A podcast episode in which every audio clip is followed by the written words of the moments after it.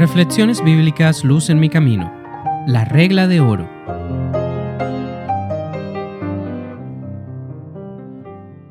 Mateo 5, 38 al 48.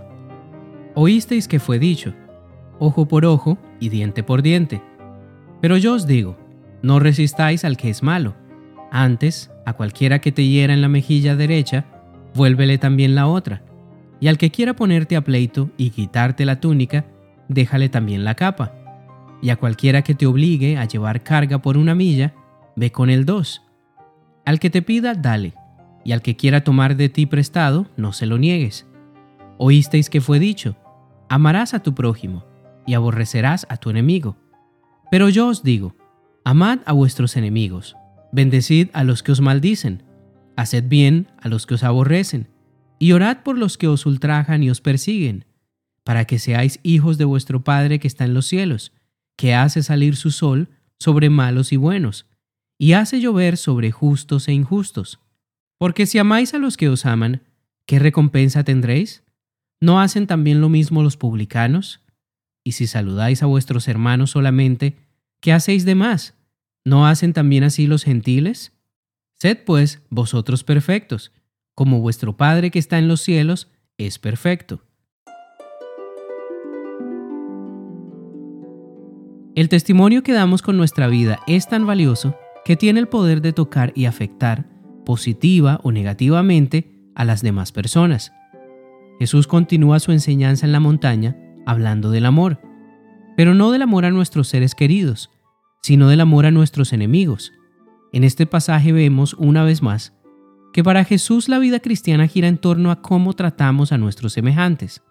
Pero verdaderamente qué difícil es llevar estas palabras a la acción como seres humanos, estamos inclinados por naturaleza hacia el pecado, así que responder al mal con bien, amar a nuestros enemigos, bendecir y orar por quienes nos hacen daño, es algo que solo podemos hacer cuando tenemos una relación íntima con Jesús.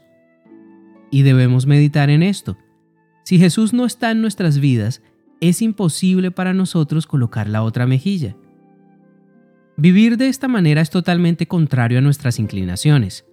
Por eso la única manera de que estas palabras de Jesús se hagan una realidad es si le permitimos al Espíritu Santo obrar en nuestras vidas, si le permitimos que moldee nuestro carácter a la imagen de Jesús. Cuando esto ocurra, podremos vivir como lo hizo Jesús. Pero ten en cuenta, esto solamente es posible por el trabajo de Dios en nosotros, no por nuestras acciones o porque hagamos algo, sino únicamente por Dios. Aun cuando parezca difícil poder vivir así, Jesús nos enseña que esta debe ser la norma de conducta mínima que Él espera de nosotros. No el objetivo final, sino lo mínimo que debemos hacer. Notemos que la forma en la cual Jesús pronunció estas palabras no deja lugar a las posibilidades.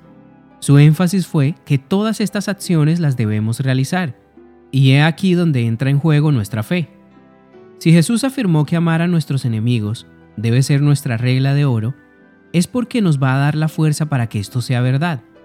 Él conoce de primera mano lo difícil que es vivir en este mundo, así que por fe en las palabras de Jesús, sabemos que nos está dando una orden que aunque es imposible para el ser humano sin Dios, es posible para los hijos de Dios.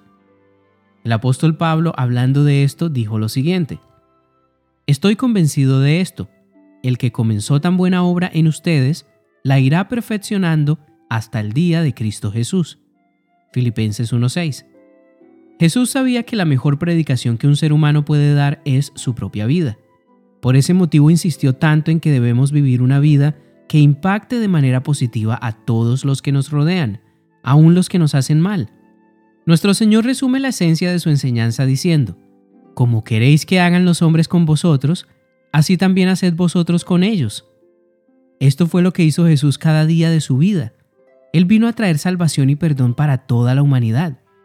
Romanos 5.8 dice, Pero Dios muestra su amor para con nosotros en que siendo aún pecadores, Cristo murió por nosotros. En su vida Jesús cumplió con todas sus enseñanzas, pero su mayor prueba de amor fue que entregó su vida por nosotros cuando aún no creíamos en Él. Nuestro Señor sabía que al entregar su vida por nosotros, marcaría nuestra existencia y al ver sus enseñanzas y su forma sincera de vivir, seríamos atraídos hacia Él. Y esto mismo debemos procurar vivir todos los días, porque Dios tiene el poder para cambiar nuestros corazones, y además es su deseo que lleguemos a ser semejantes a Jesús. Hoy quiero invitarte a que medites en la misericordia de Dios. Jesús enseñó todas estas cosas porque Él sabía que esta es la mejor manera de vivir. Jesús desea que seamos misericordiosos como lo es Él. Así que pídele a Dios cada día que te dé la fe y la fuerza para vivir esta experiencia en tu vida. No olvides que Dios ya mostró su amor por ti. Ya Jesús colocó la otra mejilla por ti. Él puso su vida por ti. Él solo espera que por fe vivas cada día de tu vida haciendo la voluntad de Dios. Luz en mi camino es un podcast de Oíd Ministerio Cristiano, producido por Fe.